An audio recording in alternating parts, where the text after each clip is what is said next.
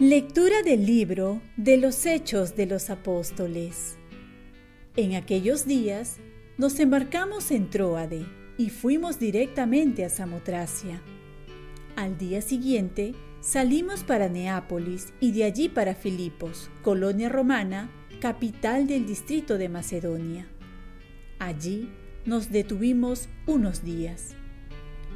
El sábado salimos de la ciudad y fuimos por la orilla del río a un sitio donde pensábamos que se reunían para orar. Nos sentamos y nos pusimos a conversar con unas mujeres que se habían reunido allí. Una de ellas, que se llamaba Lidia, natural de Tiatira, vendedora de telas de púrpura que adoraba al verdadero Dios, estaba escuchando. Y el Señor le abrió el corazón para que aceptara lo que decía Pablo se bautizó con toda su familia y nos suplicó, si están convencidos de que creo en el Señor, vengan a hospedarse en mi casa. Y nos obligó a aceptar. Palabra de Dios. Salmo responsorial. El Señor ama a su pueblo. Canten al Señor un cántico nuevo resuene su alabanza en la asamblea de los fieles, que se alegre Israel por su Creador, los hijos de Sión por su Rey. El Señor ama a su pueblo. Alaben su nombre con danzas, cántenle con tambores y cítaras, porque el Señor ama a su pueblo y adorna con la victoria a los humildes. El Señor ama a su pueblo que los fieles festejen su gloria y canten jubilosos en filas, con vítores a Dios en la boca. Es un honor para todos sus fieles. El Señor ama a su pueblo. Lectura del Santo Evangelio según San Juan. En aquel tiempo, dijo Jesús a sus discípulos, Cuando venga el defensor, que les enviaré desde el Padre, el Espíritu de la verdad, que procede del Padre, Él dará testimonio de mí, y también ustedes darán testimonio, porque desde el principio están conmigo. Les he dicho esto para que no se escandalicen. Los expulsarán de las sinagogas. Más aún, llegará la hora en que quien les dé la muerte pensará que da culto a Dios y esto lo harán porque no han conocido ni al Padre ni a mí. Les he hablado de esto para que cuando llegue la hora se acuerden de que yo se los había dicho. Palabra del Señor. Paz y bien. Para sobrellevar la crisis se ha de llevar las palabras de Jesús en el corazón.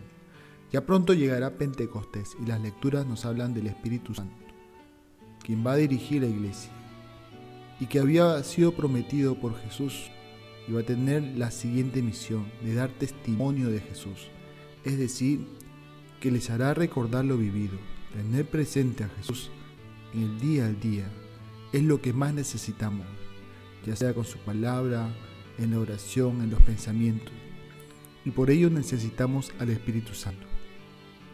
¿Por qué tener presente a Jesús?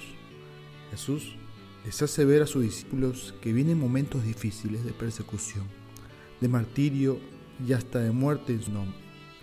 Por ello la necesidad de recordar y tener más presente la palabra de Dios con la asistencia del Espíritu Santo para recordarles el motivo por los que tienen que sufrir.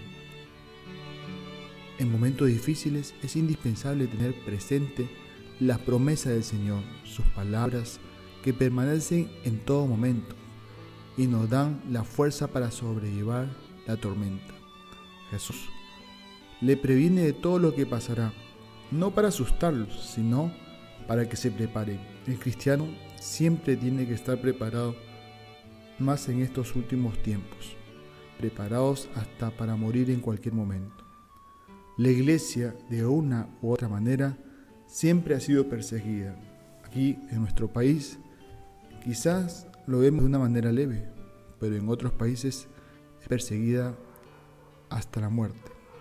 Jesús le da las razones para comprender dicha situación y dice que las persecuciones serán porque no han conocido ni al Padre ni a mí.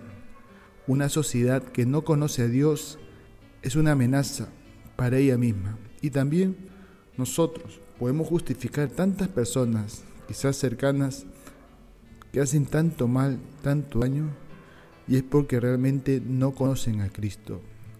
Porque si realmente hubiesen conocido a Jesús, definitivamente se conocerían por sus buenos frutos. Oremos, Virgen María, ayúdame a tener presente a Jesús en todo momento, por medio de sus promesas que siempre se cumplen. Ofrezcamos nuestro día. Dios, Padre nuestro, yo te ofrezco toda mi jornada en unión con el corazón de tu Hijo Jesucristo, que siga ofreciéndose a ti en la Eucaristía para la salvación del mundo. Que el Espíritu Santo sea mi guía y mi fuerza en este día para ser testigo de tu amor. Con María, la Madre del Señor y de la Iglesia, te pido por las intenciones del Papa. Con San José Obrero te encomiendo mi trabajo y mis actividades de hoy para que se haga en mí tu voluntad y la bendición de Dios Todopoderoso, Padre, Hijo y Espíritu Santo, descienda sobre ti. Cuenta con mis oraciones, que yo cuento con las tuyas, y que tengas un santo día.